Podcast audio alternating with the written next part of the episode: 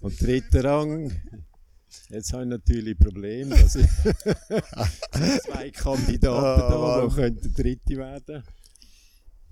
Äh, bist, du, bist du wieder fit? Ja, ja, ja. Also ich bin noch nicht gerade. Heute das erste Mal wieder joggen, aber das kommt gut. gut, du hast Handicap in dem Fall. Hallo und ganz herzlich willkommen zur Folge 4 von Swiss Track Check. Bevor es jetzt dann gerade losgeht mit dem richtigen Interview mit Hans Rudi, ein paar kleine Informationen vorneweg. Ähm, gerade voraus, wir haben uns als Mehrkämpfer hinreissen lassen und haben einfach geschwätzt und geschwätzt mit dem Hans Rudi und haben nicht gemerkt, wie lange die Zeit vergeht. Darum ist die Folge wieder mal ein bisschen länger. Tut uns natürlich schrecklich leid, aber glaubt uns, es lohnt sich bis zum Schluss zu hören. Außerdem sollte ich da vielleicht sagen, dass wir die Aufnahme mit Hans Rudi auf dem Silhölzli aufgenommen haben. Von dem her ist die Qualität vielleicht nicht ganz super. Wir wissen, dass unsere Qualität nicht perfekt ist. Wir arbeiten daran, probieren da das Bestmögliche rauszuholen. Aber im Moment ist es noch bisschen holprig. Aber bald wird das alles besser kommen. Und jetzt kann ich euch nur noch viel Spaß wünschen mit dem tollen Interview mit Hans-Rudi Kunz. Liebe Schweiz, meine Damen und Herren, wir haben es wieder geschafft. Ein absoluter Hochcharakter sitzt da bei uns. Er ist der Mehrkampfguru aus der Schweiz. Es war's Urgestein, ein richtiger Olympionik. Nationaltrainer Mehrkampf, gefühlt seit immer. Notabene der allererste Schweizer Trainer des Jahres. Er ist immer noch fit und geschmeidig und das dank Pendel und Schüsslersalz. Ein ganz herzliches Willkommen an Hans-Rudi Mehrkampfgruz Kuhns. Hoi Hans-Rudi, wie geht's? Hallo, hallo. Ja. Hat alles gestimmt, was wir ja jetzt erzählt haben? Ja, ist zum Teil ein bisschen übertrieben, aber. Äh, ja, was, was ist ja, übertrieben? Das stimmt doch. Ja, ja, ja du, auf jeden Fall. Ähm, wir, sind, wir, sind, wir sind schon immer fasziniert von dir und äh, wir haben allen jungen Leuten, die dich noch nicht so gut kennen, wollen zeigen, was, was wir da eigentlich für, für eine Koryphäe im Sport haben. Und ähm, wenn es jemanden gibt, wo Zehnkampf lebt, dann bist das ja du. Kannst du uns vielleicht so ein bisschen mal zum Anfang vielleicht mal ein bisschen kurz erzählen von dir? Wie hast du angefangen mit Leichtathletik? Was sind so deine Errungenschaften und, und was machst du zum Beispiel jetzt noch? Also angefangen mit Leichtathletik habe ich im Turnverein Erschfeld im Kanton Uri. Dort waren wir einfach so eine kleine Gruppe die da ein bisschen angefressen waren vom Mehrkampf und Dort haben wir keinen Trainer gehabt, da haben wir äh, für uns selber trainiert. Wir haben auch praktisch keine Anlagen gehabt. Wir haben da auf einem Turnhallenplatz haben wir da ein bisschen äh, Sprints gemacht, Würfe gemacht, haben wir kein, natürlich keinen Ring gehabt oder Stabhochsprung haben wir natürlich nur mit Metallstab gesprungen und in Sand rein. Hochsprung genau das gleiche, das ist man in Sand gesprungen. Also das sind natürlich ganz andere Zeiten gewesen. Und angefangen habe ich etwa mit, mit 16. Und dann haben wir uns einfach gegenseitig ein bisschen geschaut und einander gecoacht. Und bis 20, als ich auf Zürich kam, hatte ich keinen Trainer. Gehabt. Und mit, mit 20, als ich auf Zürich kam, bin ich gerade in LC Turicum. Äh, dort war der Urs Trautmann und der Hans-Rudi Engler als Trainer. Und dort bin ich sehr gut aufgehoben. Gewesen. Und dann ist dann ist er natürlich vorwärts gegangen.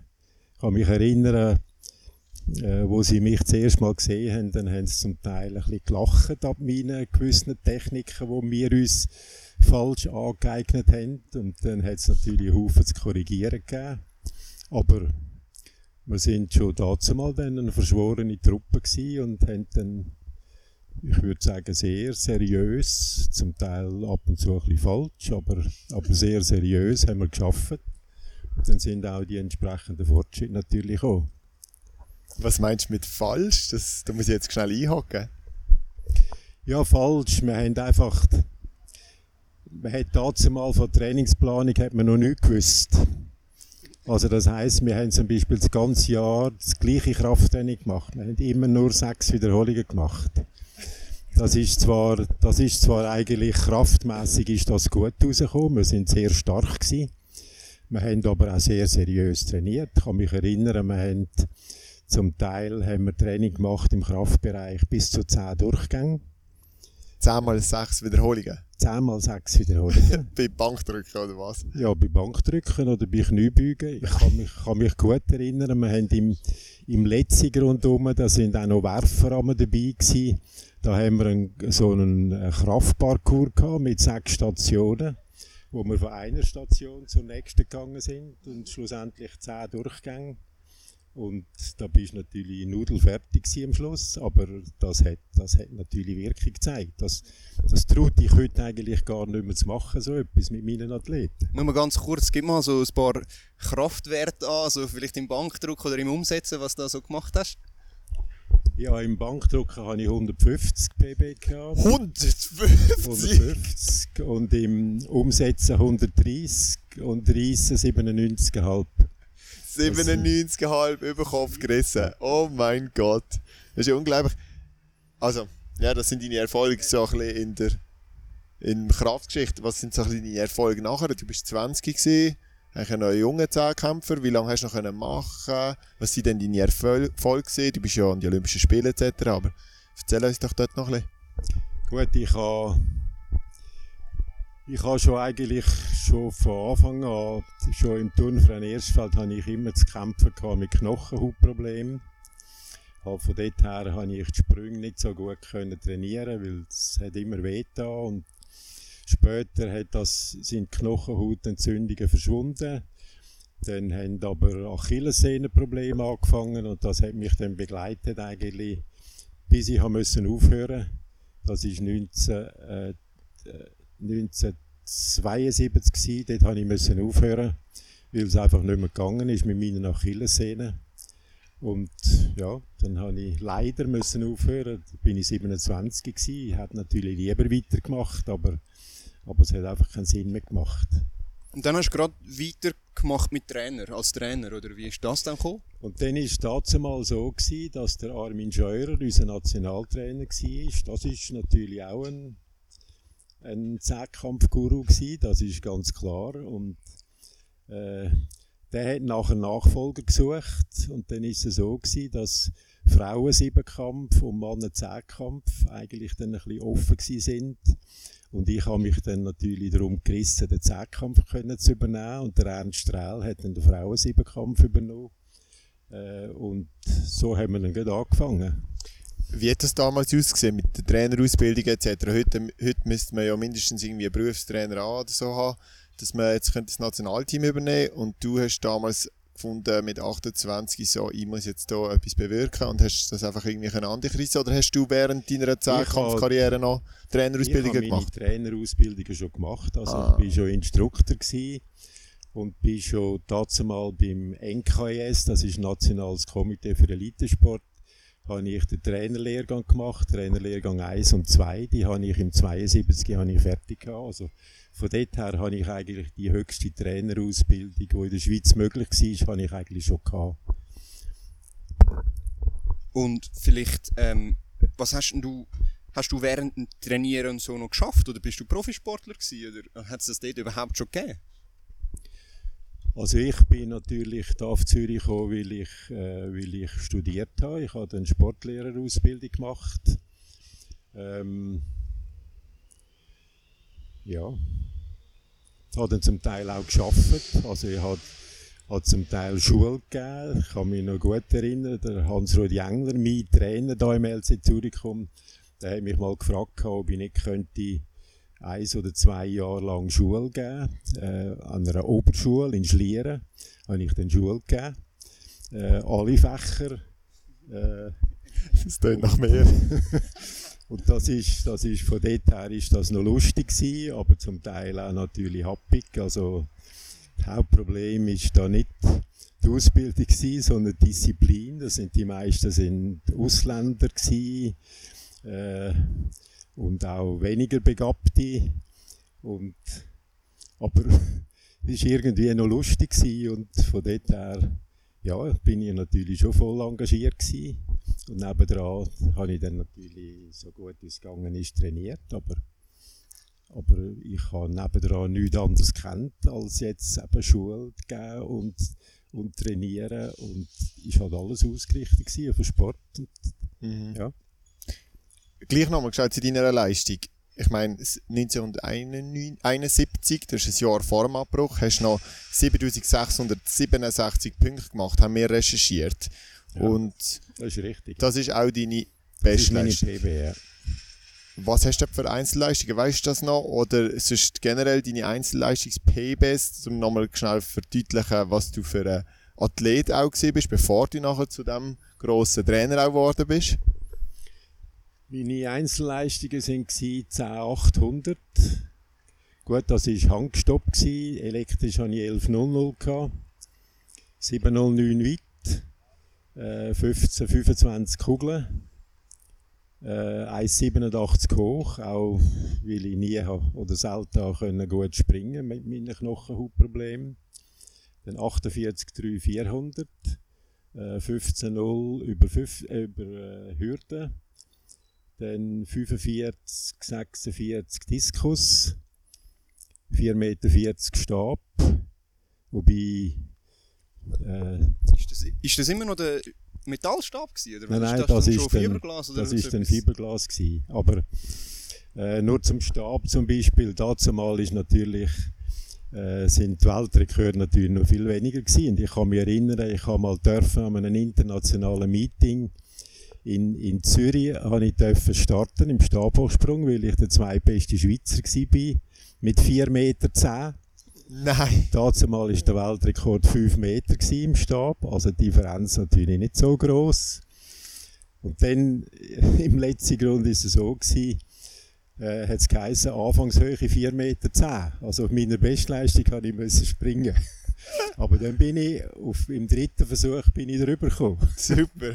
Ja, Und das unglaublich. ist schon ein spezielles Erlebnis auch gewesen. Aber, aber beim Stab haben wir natürlich äh, am Anfang nicht gewusst, wie das funktioniert. Wir hatten zum Teil total falsche Vorstellungen gehabt. Äh, und darum hat man einfach dann, ja, man hat einfach dann gelernt durch Erfahrung. Es hat ja keine Trainer gegeben, die Mhm. das gewusst haben, wie man das muss machen muss, weil es den Stab noch nicht gegeben hat. Und das, ja, das hat sich dann natürlich gewaltig weiterentwickelt. Ja, Dann was haben wir nachher noch? Oje, jetzt muss ich, der Zukunftspascal, sich gleich wieder einschalten. Wir super Journalisten haben den Hans-Rudi nach seinen PBs im Zehnkampf gefragt, aber nicht mal den Speer und den 15er abgewartet.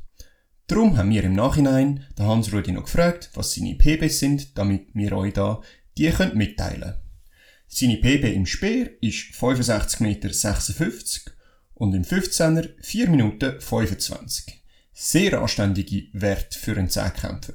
Aber jetzt zurück zum Interview.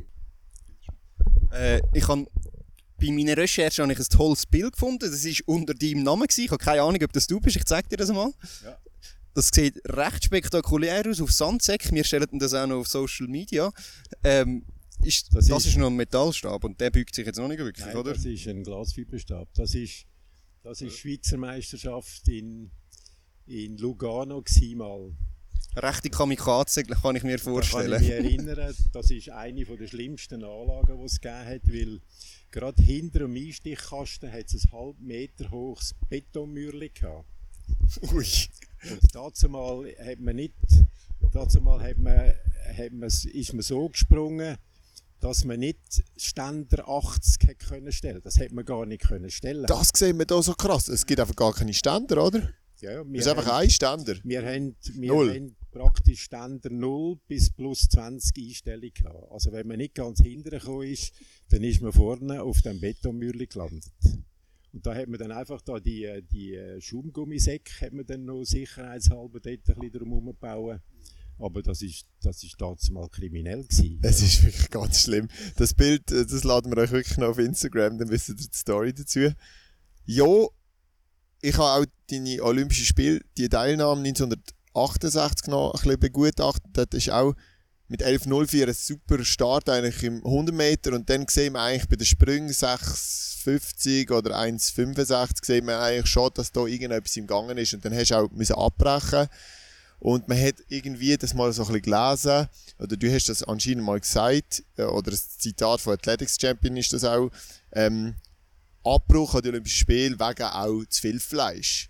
Und das eröffnet uns jetzt so ein bisschen eine neue Diskussionsgrundlage. Was sagst du zu dem, deinen Problemen mit Achillessehnen, der Abbruch an den Olympischen Spielen, Fleischkonsum, alternative Mittel? Du bist da, glaube ich, so versiert, da könntest du uns sicher auch einiges darüber Ich wollte erzählen. jetzt noch schnell zu dem, zu dem Mexiko. Dort ist natürlich alles eigentlich sehr ungeschickt gelaufen, weil ich bin in der Woche vor, vor dem Start in Mexiko bin ich krank gewesen. Das heißt, ich habe da den Montezuma, hat man dazu mal gesagt, das ist ein typische mexikanische äh, Kranke gewesen, Verdauungssystem, total Durchfall, hohe. Fieber. Und das ist, das ist eigentlich gar nicht lustig gewesen. Und dann ist sowieso die Frage gewesen, kann ich überhaupt starten oder nicht? Und dann haben wir es dann probiert, aber ich, ich habe von Anfang an gespürt, dass ich keinen Dampf drauf hatte, gar nichts. Und die Knochenhautprobleme sind nach wie vor da gewesen. Dann hat mir der Arzt dort noch ein, eine Spritze gemacht für die Knochenhautprobleme und die Spritze hat überhaupt nichts genützt, sondern die ist sogar, die hat eigentlich das Ganze noch verschlechtert und darum habe ich gar nicht können Hochsprung machen. Aber bis zum 400er ist noch gegangen, aber im Stab bin ich nachher so kaputt gewesen, dass ich gar nicht hintergekommen bin und dann habe ich einen Nuller am Stab und dann habe ich aufgehört. Ja, verständlich. Das ist ein bitterer Wettkampf gewesen. Ja. An und für sich wäre ich dort eigentlich in Topform gewesen, muss ich sagen. Ähm, und zu deinem, zu deinem zu viel Fleisch-Zitat. Du bist ja mittlerweile bist, bist Vegetarier, aber also ich weiß, dass du mal mit, mit Matthias noch ein sehr spannendes Interview geführt hast. Hat es da vielleicht auch noch andere Gründe hinter diesen Verlet diversen Verletzungen gegeben? Also von Ernährung hat man dazu mal natürlich auch nichts gewusst. Wir haben nur gewusst, dass eigentlich äh, Protein musst haben, um können, äh, grosse Muskeln zu bekommen. Das ist das, was man gewusst hat. Und dann haben wir natürlich zum Teil maßlos übertrieben, wie ich jetzt nachträglich muss sagen. Ich kann mich erinnern, wir haben dazu mal, das ist im Mexiko-Jahr gewesen, haben wir einen Sponsor gehabt vom im El Turicum, der ist äh, der grosse Metzger Firma gehabt und der hat uns jeden Tag ein halbes Kilo Fleisch zur Verfügung gestellt, gratis. Das heisst, wir haben, wir haben praktisch in dem ganzen Jahr haben wir jeden Tag ein halbes Kilo Fleisch gegessen. Und das heisst, das hat sich natürlich, das hat sich natürlich schon positiv ausgewirkt auf die Kraft. Aber ich bin heute der Überzeugung, dass mir das eigentlich meine, meine Verletzungsprobleme total verschlechtert hat. Weil Fleisch ist natürlich hoch, äh, hochgradig, ist das Säure produzierend. Und wenn man Entzündungen hat, dann sind so säureproduzierende Nahrungsmittel, die sind natürlich Gift. Und von dort her bin ich immer so äh, übersäuert dass überall eben Achillessehnenentzündungen, äh, Oberschenkelzerrungen, Rückenprobleme, das bin ich nicht mehr losgeworden. Und es hat niemand gewusst, wie man das eigentlich könnte in den Griff bekommen Bis ich dann später einmal einen, einen alternativen Arzt getroffen hat und der hat mir gesagt, ich soll doch mal meine Ernährung umstellen. Ich soll mal probieren, nicht mehr, äh, nicht mehr Fleisch zu essen. Und dann ist es nicht lang gegangen, ein halbes Jahr später sind alle meine Entzündungen weg gewesen. Dann konnte ich wieder alles können machen. Ich konnte nachher können Marathon laufen. Ich hatte nie mehr Achillessehnenprobleme. Und ich hätte eigentlich ja immer noch gern Fleisch, aber ich, ich kann nicht Fleisch essen, wenn ich nachher körperliche Probleme habe. Und so bin ich jetzt einfach zum Vegetarier geworden und, und äh, mache aber da damit die Erfahrung, dass ich viel fitter bin und keine gesundheitlichen Probleme habe. Und ja, darum bin ich jetzt halt dort geblieben. Du würdest das aber nicht verallgemeinern, dass man jetzt einfach kein Fleisch mehr soll essen als Topsportler oder Nein, dass das für alle. nicht.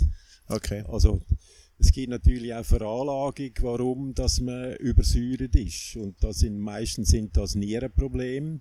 Also das heißt, wenn die Niere über die Säure im Körper nicht kann abbauen und die nicht kann rausschaffen dann nachher gibt es die Übersäuerungsprobleme, da gibt es Harnsäureablagerungen und das ist bei jedem halt anders und es gibt glücklicherweise gibt's halt Menschen, die die, äh, die die Probleme nicht haben. Die können Fleisch essen, so viel wie sie wollen, die haben da keine Probleme. Aber da habe ich jetzt halt leider aber nicht dazu gehört. Und, Mhm. äh, ja, es gibt ein schönes Sprichwort, wie man, wie man sagt, aus, Scha aus Schaden wird man klug. Man muss einfach daraus lernen und Mhm. das ist jetzt halt meine Konsequenz gewesen, aber ich finde, es hat sich gelohnt. Was ich noch ganz interessant finde, und ich glaube, das müssen wir unseren Hörerinnen und Hörern auch noch ähm, ein bisschen nachbringen. Du bist auf der einen Seite ein Wissenschaftler, du bist sehr äh, hoch ausgebildet in, in der Biologie, eigentlich auch in der Sportwissenschaft etc.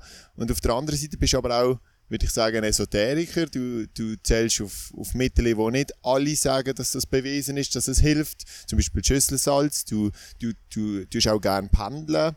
Ich bin selber von dir ausgependelt worden. Ich finde das sehr, sehr interessant und auch hat mir jetzt persönlich auch genützt, würde ich sagen. Ähm, wie stehst du zu dieser, sag jetzt mal, ein bisschen Diskrepanz zwischen zum Teil Wissenschaft und, und auch, wie nennt man das, Esoterik, kann ich es so sagen, ja?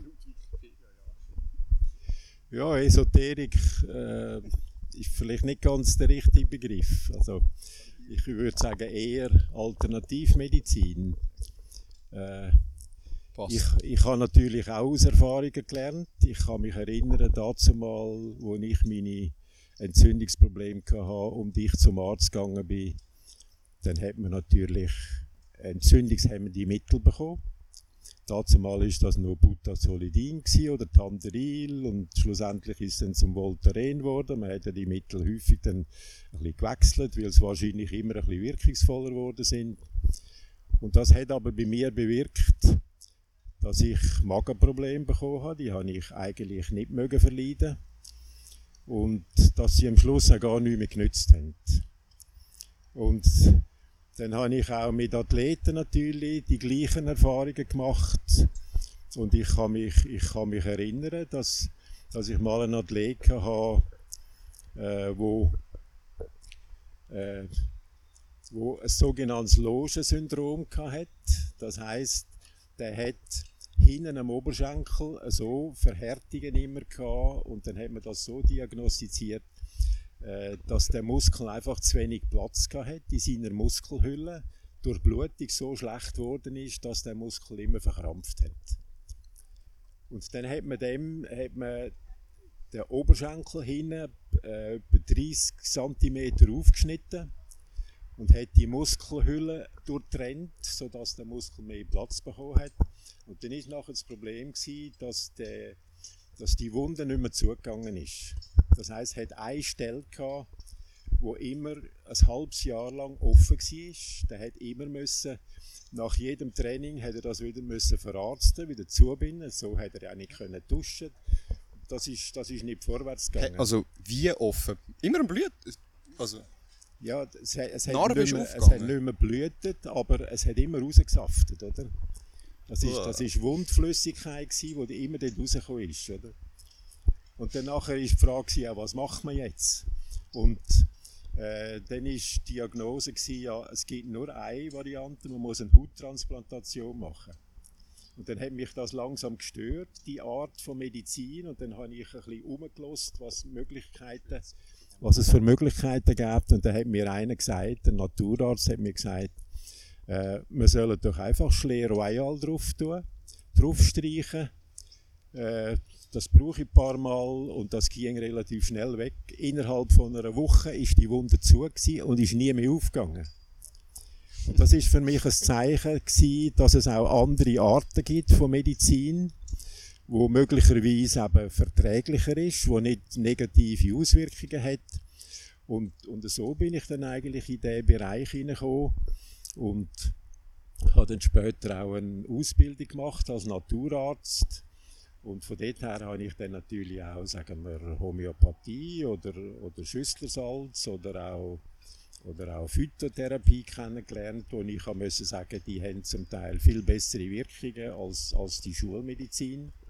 Und das dann der Grund, gewesen, warum dass ich auch meine, meine Richtung ein bisschen gewechselt habe. Was, was mich ja fasziniert, ist das, ist das Pendeln, das du amix machst. Ich habe letztens mit dem jetzigen Athleten Fabian Amherd geredet und der hat mir erzählt, dass er im Lockdown ist er bei sich daheim war und der hat ein bisschen irgendwelche Schmerzen gehabt oder etwas und dann hat er dir angelötet und du hast ihn über das Telefon auspendelt und ihm dann gesagt, er isst zu viel Milchprodukt. Ich habe keine Ahnung, wie so etwas funktioniert, aber also, was machst du da? Bist du Zauberer? Nein, das, das geht eigentlich relativ einfach. Die Schwierigkeit, wenn man, das, äh, wenn man eine Fernbehandlung machen will, ist, ist einfach, dass man muss sich können voll auf die Person konzentrieren Wenn die Person natürlich gerade neben mir ist, dann habe ich sofort gerade den Eindruck, habe ich auch die Aura von dieser Person, die ich aufnehmen kann. Aber sonst muss ich mich einfach voll auf die Person können konzentrieren und dann tue ich abfragen, was dieser Person fehlt. Also ich tue zum Beispiel Mineralhaushalt austesten und sehe, dass im Kalziumhaushalt zum Beispiel etwas nicht stimmt. Und die Situation ist natürlich so, man kann bei jedem Mineralstoff kann man zu viel oder man kann auch zu wenig haben. Und dann weiß man zum Beispiel, wenn jetzt im Kalziumhaushalt zu viel Kalzium vorhanden ist, dann hat das im Normalfall eine negative Auswirkung auf den Magnesiumhaushalt, weil Calcium und Magnesium sind Antagonisten. Das heißt, das eine, wo zu viel ist, das drückt das andere nur mehr ab. Und das Resultat, wenn man Magnesiumproblem hat, ist im Normalfall Verkrampfungen, sind Zerrungen. Das ist so das normale Resultat jetzt bei Sportlern. Und äh, das ist dann bei ihm auch relativ einfach gegangen. Er hat seine Milchprodukte reduziert und dann sind seine Oberschenkelprobleme in der kürzesten Zeit sind verschwunden. Und wenn man, wenn man so Zusammenhänge aber weiss, auch über die ganze Ernährungslehre natürlich auch, äh, ja, dann funktioniert das eigentlich sehr gut.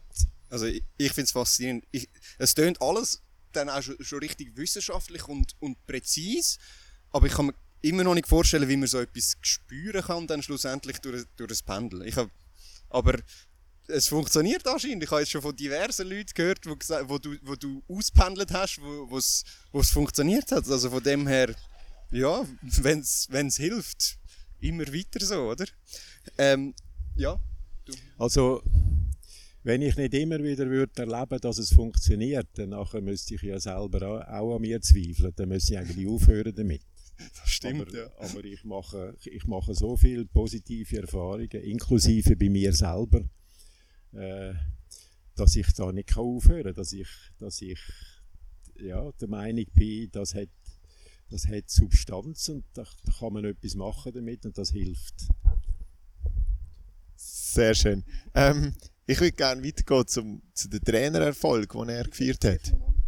Ich habe zuerst noch einen anderen Punkt, den ich halt mega spannend finde und wo du ja mit ihm auch mal, ein, also Matthias, mit ihm mal ein Interview darüber geführt hast, und zwar in den Zeiten, wo du selber trainiert hast, hat, ist ja eigentlich Zeiten von, von den Steroiden, Doping so ein bisschen oder vielleicht erst nachher so richtig, aber du hast ja selber mal gesagt, ihr habt das auch wie ausprobiert. Kannst du uns da dazu vielleicht kurz etwas erzählen, vielleicht damit anderen klar wird, was das eigentlich heißt?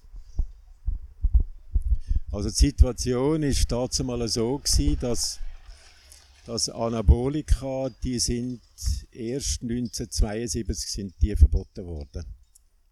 Und man hat aber gewusst und man hat Erfahrungen gesammelt äh, dass Anabolika natürlich etwas können helfen und dann ist einmal bei uns der Nationaltrainer, der Armin Scheuer, ist einmal, der ist ja in Macklingen gewesen, und der ist einmal vom Forschungsinstitut in Macklingen ist der angefragt worden, ob, ob man nicht könnte mit den Zehnkämpfern ein Experiment machen oder eine, eine Untersuchung machen zu dieser Thematik. Und dann sind verschiedene Leute sind dort dabei und haben, haben mitgemacht. Und dann hat man mal einfach eine gewisse Zeit hat man Anabolika bekommen.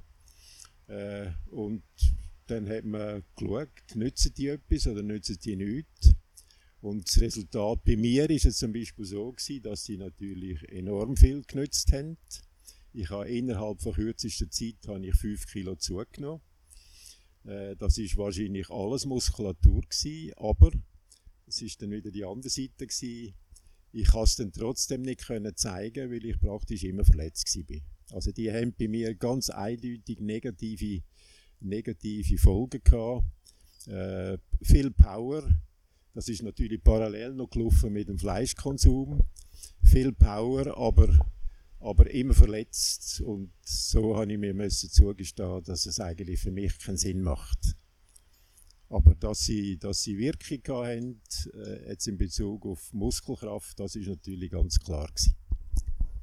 Auf das aber ist Anabolika ja verboten worden, auch wegen gewissen Gefährdungen, also vom ganzen Körper, der in Gefahr ist, wenn man zu viel vornimmt.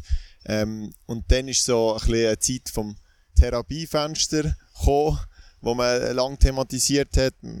Ja, wir können das jetzt hier in diesem Podcast glaube ich, auch sagen. Wir, wir, vermuten, dass ganz viele Leichtathleten auch aus der Schweiz äh, innerhalb von dem Therapiefenster ähm, mit Anabolika ausgestattet worden sind. Aus der Begründung, ich zitiere den Herrn Sägser, der Olympiarzt auch eine Zeit lang vom Schweizer Nationalteam. Ähm, ich zitiere ihn, er sagt, in dem Moment, wo der Athlet ja im Spital liegt oder etwas hat, ist er nicht Athlet, sondern Patient. Und darum sind Anabolika-Kuren aus seiner Sicht äh, sinnvoll und, und begründet gewesen. Was sagst du dazu? Wie, wie stehst du dazu und auch wie geht es dabei, wenn du weißt, dass halt gewisse Leistungen in der Schweizer Lichtathletik eigentlich unter einem anderen Aspekt oder unter anderen Voraussetzungen auch geleistet worden sind und sich jetzt ein Simon Ehammer beispielsweise oder, oder ein Gregoriot, äh, ein anderes Beispiel, mit muss messen von der Schweiz, wo, wo in einer anderen Zeit, sage ich jetzt mal, haben können erstellt werden. Ja, ja, das ist nachträglich natürlich noch schwierig zu beurteilen, aber aber es ist sicher so, dass das mit diesen Therapiefenstern ein eine sonderbare Lösung war. Aber das ist nicht eine Schweizer Lösung natürlich. Das hat, das hat man natürlich vom Ausland übernommen. Und, und der Dr. Segesser hat natürlich, der ist natürlich bestens informiert gewesen, auch von der DDR her noch dazu mal, wie die das machen. Und, äh, ja, nachträglich muss man sagen, das ist sicher nicht eine ideale Variante gewesen, weil es hätte ein bisschen daraus rauslaufen. Ich muss jetzt einfach so viel trainieren, bis ich richtig kaputt bin. Und dann habe ich nachher Berechtigung zum kann es man kann es extrem so formulieren. Und, und das, macht, das macht man heute sicher auch aus, aus anderen Gründen, macht man das nicht mehr so. Und es war sicher eine schwierige Zeit gewesen und, aber äh, auch wenn Anabolika im Spiel sind, dann haben natürlich Anabolika nicht nur gute Seiten gehabt. Also, Absolut. Es hat viele Leute gehabt, die wegen diesen Anabolika schlechter sind. Also es ist nicht jeder besser geworden. Und, und äh, ja, und, und, man muss natürlich schon sehen, ich nehme jetzt ein einfaches Beispiel, wenn man jetzt plötzlich 5 Kilo mehr Gewicht hat, das ist bei Anabolika möglich, das ist aber auch bei Kreatin möglich äh, dann heißt das, dass nachher plötzlich andere Mechanismen dann schlechter werden. Also zum Beispiel wird die Durchblutung schlechter. Und wir haben auch zum Beispiel schon Erfahrungen gemacht, dass äh, Athleten Haufen Kreatin genommen haben und wegen dem nachher eigentlich die gleichen Nebenwirkungen haben wie dazu mal bei den Anabolika. Das heißt einfach so große Muskulatur, dass sie nicht mehr durchblutet sind dass man immer Verkrampfungen hat und nachher gar keine Wettkämpfe mehr können machen Also äh, Kreatin ist heute erlaubt. Ich bin nicht der Meinung, dass das, dass das sollte erlaubt sein aber, aber das es ist sehr jetzt. Es ist jetzt halt einfach so, aber die Wirkungen sind mehr oder weniger gleich wie dazu mal bei den Anabolika. Ja, das berüchtigte Kreatin, so eine Grauzone, wie es das, damals wahrscheinlich das, das Fenster war. Aber ja, sehr spannend. Aber ich würde sagen, wir gehen mal weiter und was wir jetzt gar noch nicht wirklich thematisiert haben, ist, sind eigentlich deine Erfolge als Trainer, wo du ja massenweise gehabt hast. Ich weiß nicht, willst du uns mal da so ein bisschen, weiß auch nicht, ein paar Highlights erzählen? ja, was sind so Highlights? Also Erfolge haben sich eigentlich schon relativ früh eingestellt schon 19, was ist das 1974 Europameisterschaften in Rom ist dazu mal der Philipp Andres ist Sechster geworden an den Europameisterschaften mit 7800 und etwas Punkten.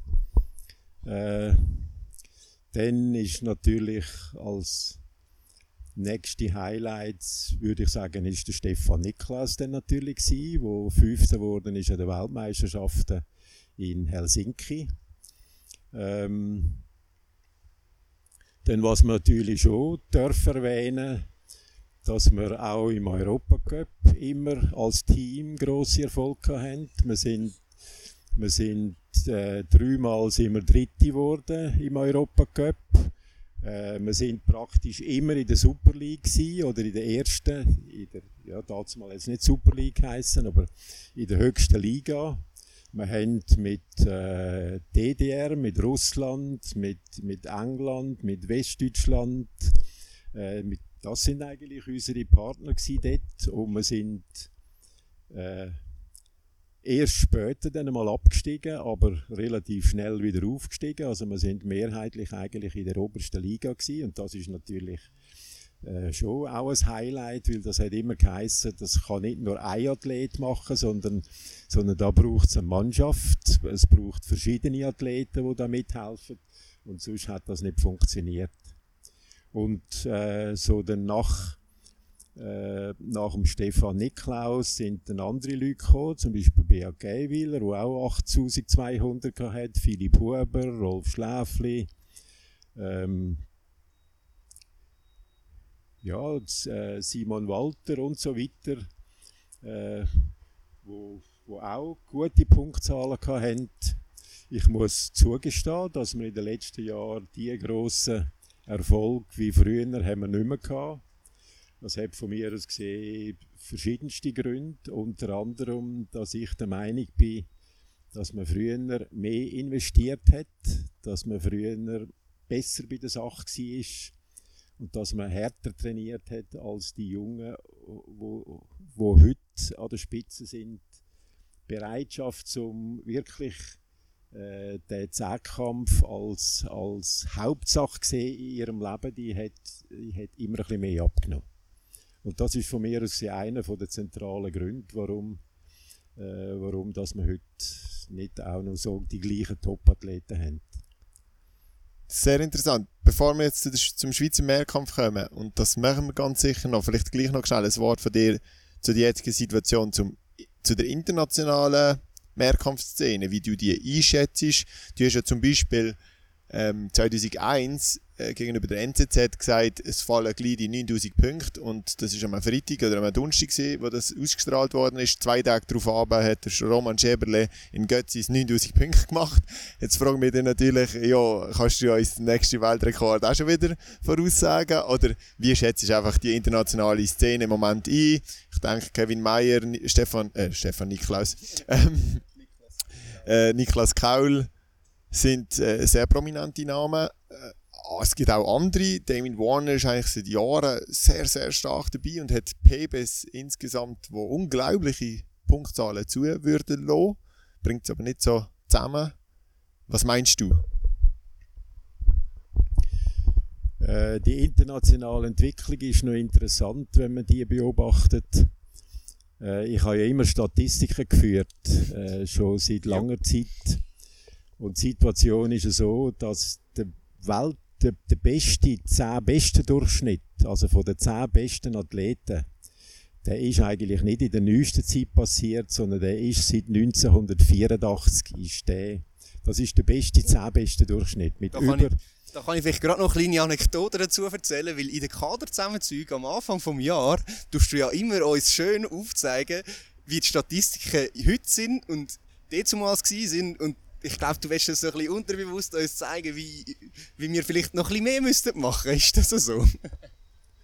ja, vielleicht auch ein bisschen, aber, aber äh, ich möchte einfach da zeigen, dass man, äh, dass man früher auch schon eben sehr gut muss trainiert haben, damit man das überhaupt mhm. können. Äh, und wenn natürlich da auch damit ein bisschen motivieren, zum, zum ja, vielleicht ein bisschen ab und zu ein bisschen mehr zu investieren. Und das Interessante ist, dass man auch heute das Gefühl hat, dass im Schnitt, also im Durchschnitt, ist eigentlich, hat sich der Zehnkampf nicht weiterentwickelt. Aber es gibt einzelne Athleten, die eben dann verantwortlich sind für die neuen Weltrekorde. Und die heben sich aber extrem ab gegenüber anderen Athleten. Mhm. Warum das auch immer so ist, das ist noch schwierig zu sagen. Es braucht, es braucht sicher ein super Talent dazu, aber es braucht natürlich eben vor allem auch die, die, Haupt, die äh, Einstellung dazu, dass man so etwas überhaupt kann. Und darum gibt es nachher plötzlich Athleten, die so überragende Resultate können machen können. Nicht zu vergessen natürlich auch die psychische Komponente. Also wenn man mal das Resultat anschaut von einem Kevin äh, Meyer als Beispiel, dann muss man sagen, der hat in seinem Weltrekord-Zehnkampf fast alles persönliche Bestleistungen gemacht oder ist, äh, ist an die persönlichen Bestleistungen angekommen, kein einziger Ausfall oder ein schlechteres Ergebnis. Und dann ist so etwas möglich. Und wenn die Rahmenbedingungen noch gut sind dazu, äh, zum Beispiel Windverhältnis und Temperaturen und so weiter, dann, dann ist so mal etwas möglich. Meinst du, der Meier bricht nochmal den Weltrekord? Ich glaube es nicht. Weil der Meier hat von mir aus gesehen, hat er, äh, ja, wie soll ich dem sagen? Von mir aus gesehen macht er zu wenig Zehnkämpfe. Und er hat doch in vielen Zehnkämpfen hat er jetzt doch ein gezeigt, dass er auch verletzungsanfällig ist. Er hat mit Achillessehnenproblemen zu tun gehabt. Und ich glaube eigentlich nicht, dass man mit diesen Voraussetzungen nachher noch, noch den Weltrekord einfach noch weiter pulverisieren kann. Ja, sein Weltrekord ist auch unglaublich gewesen, so wie du es vorher angesprochen hast, auch mit den Rahmenbedingungen. Was traust du denn Niklas Kaul zu? Es ist noch lustig, im gleichen Alter wie der Kaul jetzt ist, ist der Meier eben auch noch so seine 11-10, 11-0 11,20 gelaufen auf dem 100er. Mittlerweile ist der Kevin Meyer ein 10,50 Läufer. Ich, ich traue jetzt das am Niklas Keil zwar nicht zu, aber er könnte sicher auch noch schneller werden, das schon. Was traust du ihm noch zu? Er hat jetzt irgendwie so eine hohe Score schon gemacht, ist jüngster Weltmeister geworden. Ist auch noch, noch 300, 400 Punkte weg vom Weltrekord. Unglaubliches Talent. Was, was, was sagst du über ihn? Das nimmt mich schon sehr wunder. Also der Kaul ist natürlich für mich eigentlich das Paradebeispiel für einen Athlet, der seriös an etwas arbeiten kann. Also wenn man jetzt, wenn man jetzt mhm. zum Beispiel schaut, was der auch investiert ins Laufen oder was er bereit ist zum, zum Lauftraining machen, um nachher auch solche Zeiten können zu laufen, das ist natürlich unglaublich. Äh, das ist die eine Seite. Äh, die zweite Seite ist, ich traue ihm eigentlich, so lange traue ich ihm keine Weltrekord zu, wenn er nicht in der Lage ist, auch seine Grundschnelligkeit zu verbessern. Mit mhm. über 11 Sekunden über 100 Meter wird niemand Weltrekord machen. Da bin ich 100% überzeugt. Und man muss jetzt natürlich auch realisieren, er, hat, er ist Weltmeister geworden. Nicht nur, weil er sehr gut sind, sondern weil die anderen auch schwach sind und weil der Meier verletzt ausgestiegen ist. Äh, wenn der Meier durchgekommen wäre, dann wäre der Kaul nicht Weltmeister geworden. Also das muss man natürlich auch realisieren. Ja, und der Kaul hat 8600 Punkte gemacht und der Meier hat 9100 Punkte gemacht. Also es sind immer noch 500 Punkte Differenz. Und das macht man nicht einfach von heute auf morgen. Äh, sind aber auch noch ein paar Jahre Differenz zwischen ihnen? Ja, ja, es sind schon ein paar Jahre Differenz, aber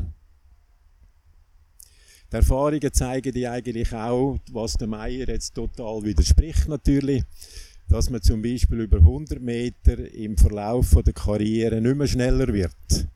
Die Erfahrung habe ich auch mit den meisten Athleten gemacht, sondern äh, man, man, hat eigentlich seinen Höhepunkt bei 100 Meter oder auch Hochsprung zum Beispiel in relativ jungen Jahren. Und später kann man froh sein, wenn man gleich schnell bleibt. Aber man kann man kann seine Punktzahlen natürlich verbessern in den Wurfdisziplinen oder in den technischen Disziplinen. Dort sind die Fortschrittsmöglichkeiten natürlich wesentlich grösser. Und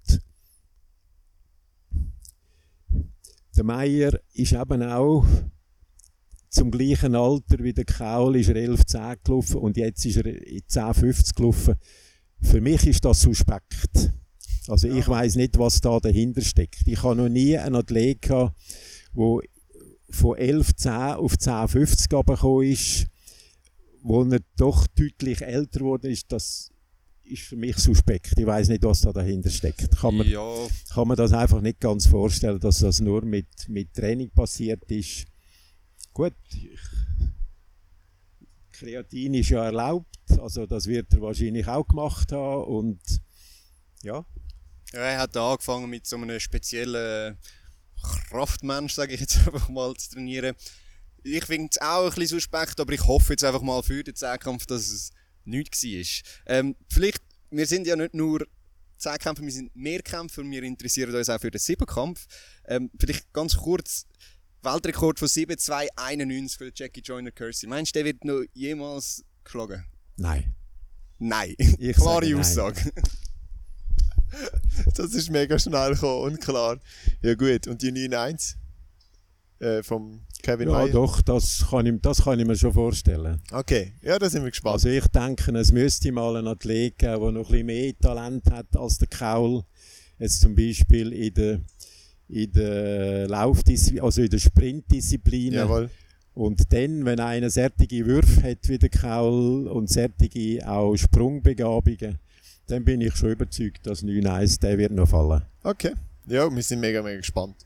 Kommen wir vielleicht noch zu der Schweizer Mehrkampfszene. Nächste Woche sind die Schweizer Meisterschaften auf dem, auf dem Programm. Ja, wie schätzt du die Schweizer Mehrkampfszene im Moment gerade so ein? Was läuft? Ähm, vielleicht wollen wir auch noch zusammen ein paar Voraussagen wogen. Am besten wahrscheinlich so ein bisschen Finlay Simon, so ein bisschen die Aushängeschilder auf der Männerseite. Äh, auf der anderen Seite Annik und Geraldine bei den Frauen. Vielleicht hast du ja noch keinen Favoriten bei den Männern, bei den Frauen. ich sage jetzt nicht. Er spricht auf sich selber an. Nein, aber schauen wir doch mal in Schweizer Mehrkampf. Wie, wie schätzt du den Moment ein? Also ich glaube, es sieht wieder sehr positiv aus, würde ich jetzt mal behaupten. Also ich würde sagen, äh, der Schweizer Mehrkampf entwickelt sich erfreulich, vor allem, vor allem weil wir auch relativ viele junge Athleten haben, die nachstoßen. Äh, selbstverständlich ist es schade, dass wir jetzt äh, im, im höheren Punkt im Bereich relativ wenig Athleten haben. Äh, auch ja, auch keine älteren Athleten mehr. Wir haben keine Athleten mehr, die 30 sind, wie das früher eigentlich normal war. Und ja, aber über alles gesehen entwickelt sich der Mehrkampf sicher positiv. Wenn man, wenn man jetzt natürlich sieht, der Simon, der das Jahr 20 ist und 8000 Punkte macht, dann könnte man sagen, das ist eigentlich Niveau Kaul einfach total anders verlagert. Äh, aber mit natürlich noch gewissen Seiten, wo man natürlich müsste daran arbeiten Und da sehe ich, da sehe ich schon ein bisschen gewisse Fragezeichen. Mhm. Fragezeichen sind wo? Ich frage mich, ob der Simon Zehnkämpfer bleibt. Das ist für mich das grosse Fragezeichen.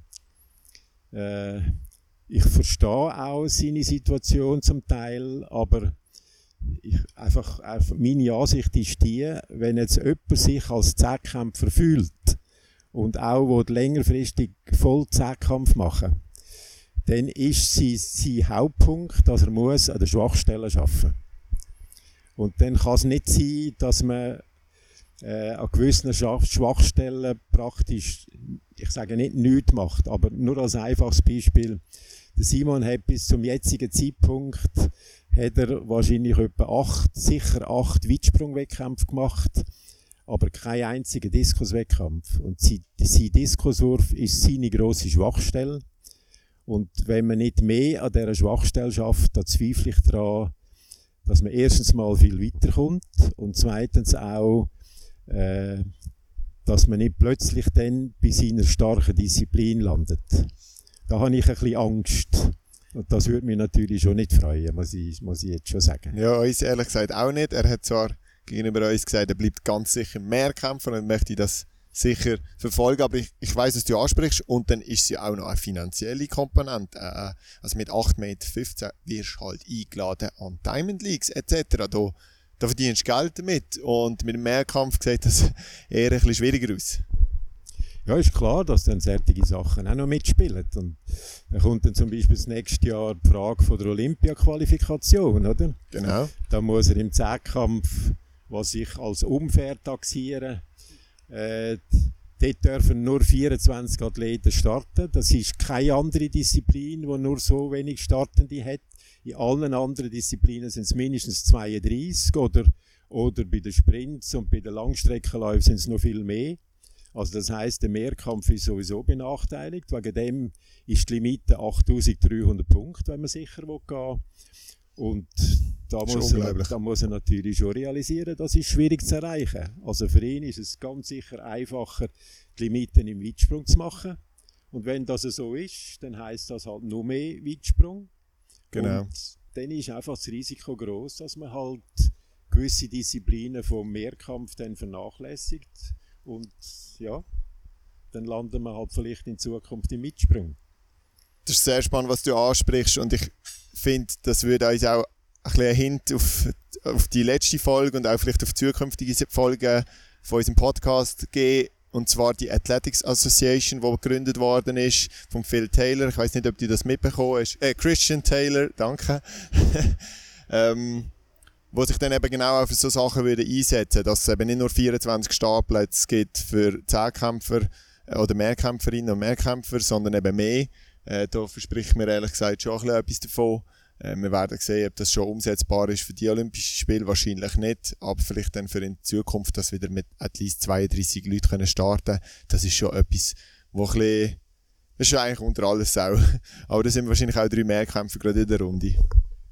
Ähm, vielleicht noch schnell zum, zum Simon, damit ich ihn da ein bisschen verteidige. Er hat ja bei uns explizit gesagt, dass er sicher nicht Weitspringer wird. Er ist immer noch davon überzeugt, dass er Mehrkämpfer bleibt. Sein grosses Ziel, wie du angesprochen hast, also 2021 sieht er es gut möglich, dass er vielleicht auch im Weitsprung we- kann starten an Olympischen Spielen, wenn das geht. Aber 2024 ist dann ganz sicher Zehnkampf im Vordergrund. Wir hoffen natürlich alle, dass das so ist. Ähm, ich weiß nicht, der Punkt, wo du gesagt hast, er macht viel Weitsprung-Wettkampf, zu wenig Diskus, ich bin mit dir jetzt da einig, aber vielleicht kann man jetzt auch da den Punkt bringen, dass er jetzt in dieser speziellen Situation, Corona, kann er auch mal in dem Jahr, wo nicht viel passiert, das World Ranking zählt ja auch nicht, kann er ja auch mal einen Fokus auf den Weits- Weitsprung legen.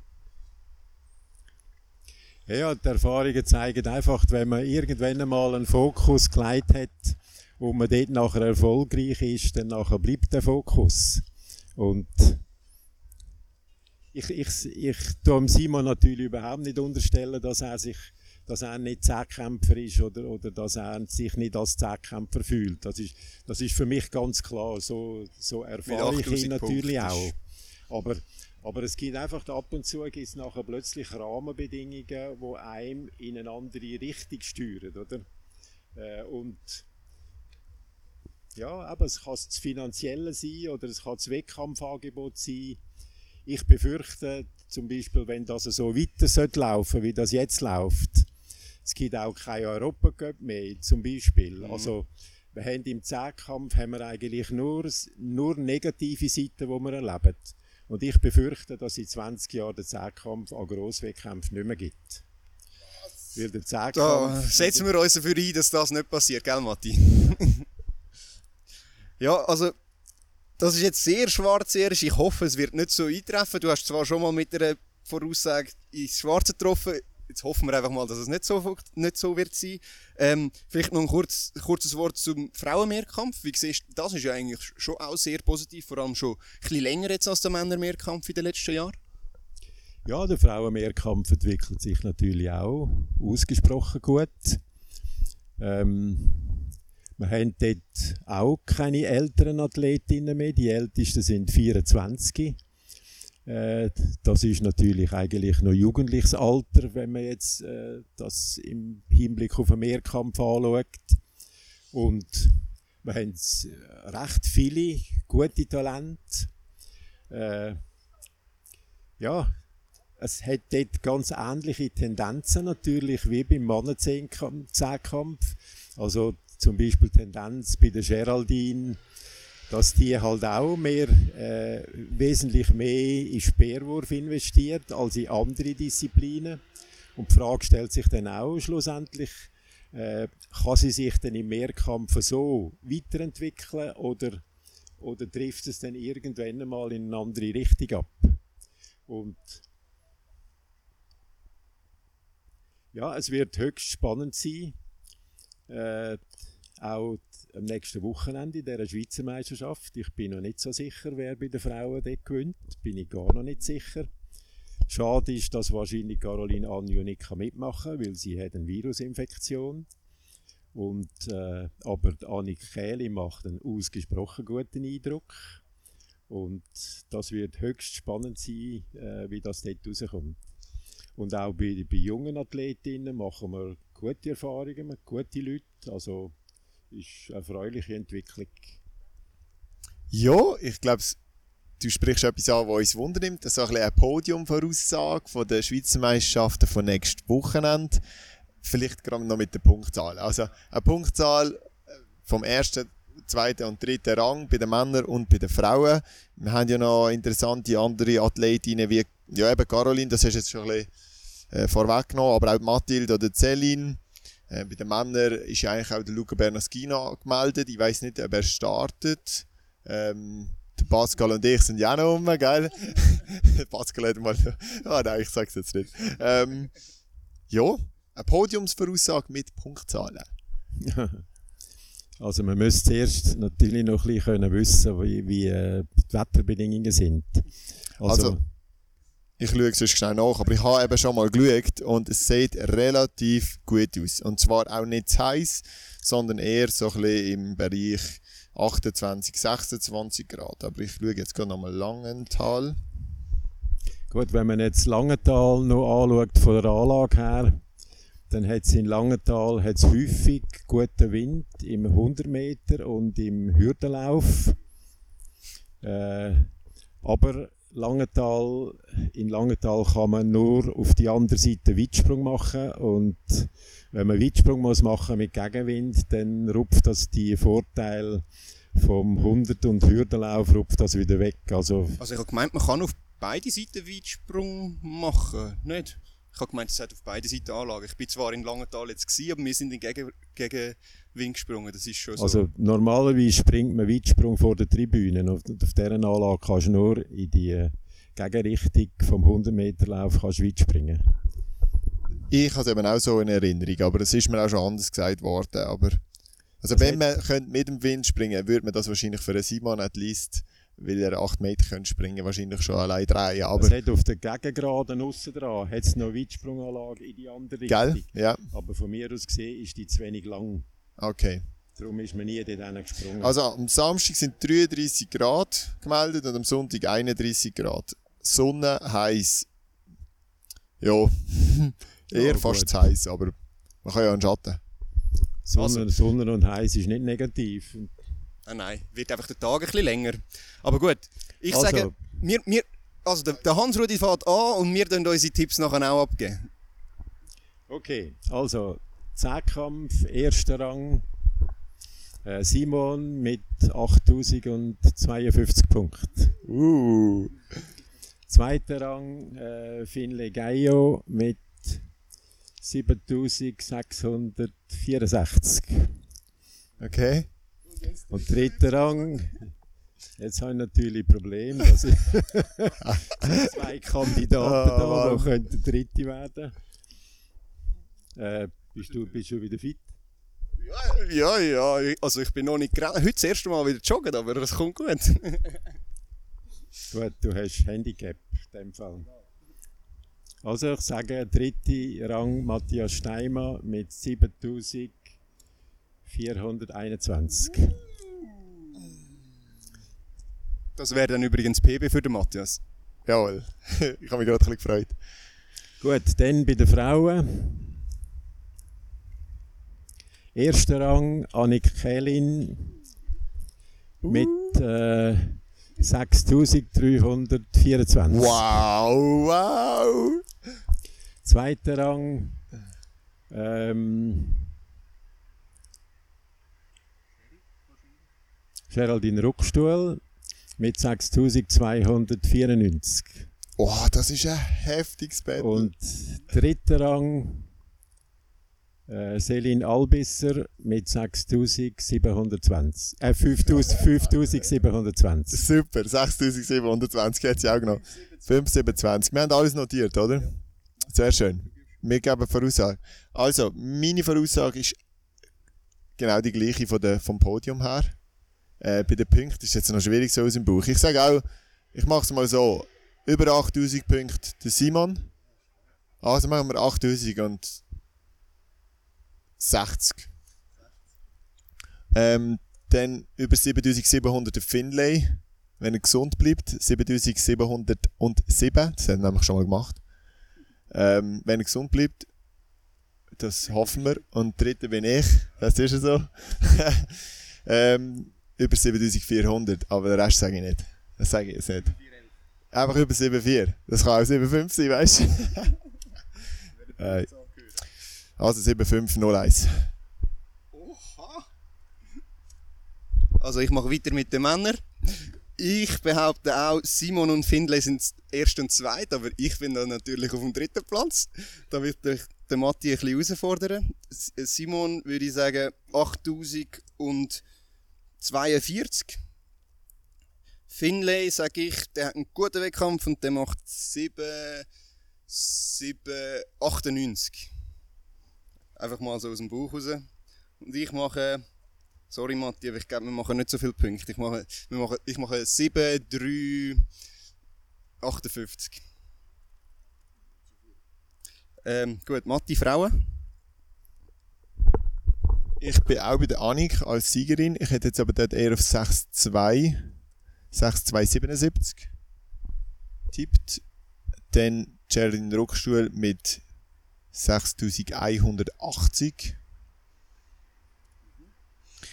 Und dritter Platz von der Celine Albisser mit 5707 Punkten. Wenn man das nochmal, das mit 707. Ich glaube, sie geht über 5,7 jetzt und, und wird die 5850 Punkte für eine EM-Limite, die wird sie in den nächsten Jahren angreifen können. Sie haben mir einen sehr coolen Eindruck gemacht in Amriswil schon. Ja, Also, dann mache ich bei den Frauen etwas anderes als ihr. Ich sage, Cherry gewinnt ganz knapp, weil sie einfach den besseren 800er am Schluss hat. Aber ich glaube auch, dass es beide über 6-3 gehen. Cherry 6-3-24 und Annik knapp dahinter mit 6-3-0-9. Ähm, und dann am Schluss noch, würde ich auch Celine auf dem dritten Platz machen. Und zwar mit 5, 6, 88. Hans-Rudi, was meinst du zu unseren Vor Voraussagen? Ja, ich bin jetzt nicht so sicher. Ich habe das Gefühl, ihr habt euch eigentlich ein bisschen stark an meine Prognose nein. angehalten. Also die Differenzen sind ja eigentlich sehr klein. Äh, vor allem von den Punktzahlen her auch. Ja, was willst du? Kannst ja auch nicht sagen, irgendwie 8-2 vom Simi. Also da kannst du schon, äh, müsst es einfach bringen. Es ist noch lustig gewesen. Er hat über 8000 Punkte gemacht und hat zwei PBs gehabt. Und die eine ist im Diskus gesehen, das ist eigentlich nicht eine besondere. ähm, von dem her, es, ich habe es mir auch schon überlegt, haut er jetzt noch 8-2 hinten drin. Es könnte eben schon auch sein. Und auch ein Finlay ist natürlich fähig, 8000 Punkte irgendwie zu machen. Ähm, ob das jetzt gerade passiert, sei dahingestellt. Ich glaube, wenn er jetzt schon einen Zeitkampf gemacht hat in Langquart oder an Amriswil, dann wären die Chancen viel grösser. Darum sage ich, er muss reinfinden, er braucht noch ein bisschen Anlauf und wir schauen dann in Hochdorf. Und, und Annik hat einfach schon den super Siebenkampf gemacht, hat so eine unglaubliche Form, hat sich so toll präsentiert. Ich glaube, sie kann einfach wirklich etwas leisten und bei der Geraldine bin ich mir im Moment einfach nicht hundertprozentig sicher. Ich habe den Hochsprung geschaut, vom, was sie die Null gemacht hat, von dem Stundensiebenkampf. Ähm, sie wirft im Moment auch nicht 57 Meter Speer. Das sind halt viele Punkte, die sie liegen lässt im Moment. Und sie ist eine super Siebenkämpferin. Sie kann auch wieder an die ganz grossen Punktzahlen anknüpfen in Zukunft, denke ich. Aber im Moment schätze ich sie einfach ein bisschen schwächer als, als Danik. Und dann bist du halt bei ähnlichen Resultaten wie du, gell? Ja, Ja, ich glaube, das wäre es gewesen. Wir sind schon wieder länger, als was wir eigentlich geplant haben. Aber an dieser Stelle nochmal danke vielmals äh, Hans-Rudi. Ah, wir haben noch einen Hinweis bekommen von einem Insider und der hat gesagt, du sollst uns doch mal noch sagen, wie du im Pass heisst. In meinem Pass heiße ich Johann Rudolf. Johann Rudolf, das, das hätte ich nicht gedacht. so gut. Ja, Hans, Hans, Johann ist Hans und Rudolf ist Rudi. Bei uns bleibst du Haru. Gut, nein, aber danke vielmals Hans-Rudi, dass du dir da die Zeit genommen hast. Ich glaube, es war mega spannend für uns. Ich hoffe auch für die, die da zuhören. Vielleicht noch irgendetwas zum Abschluss? Ja, ich habe es auch spannend gefunden und äh, ja, finde find es gut, wenn so natürlich Insider auch Fragen stellen. Die stellen meistens auch die intelligenteren Fragen als der Reporter.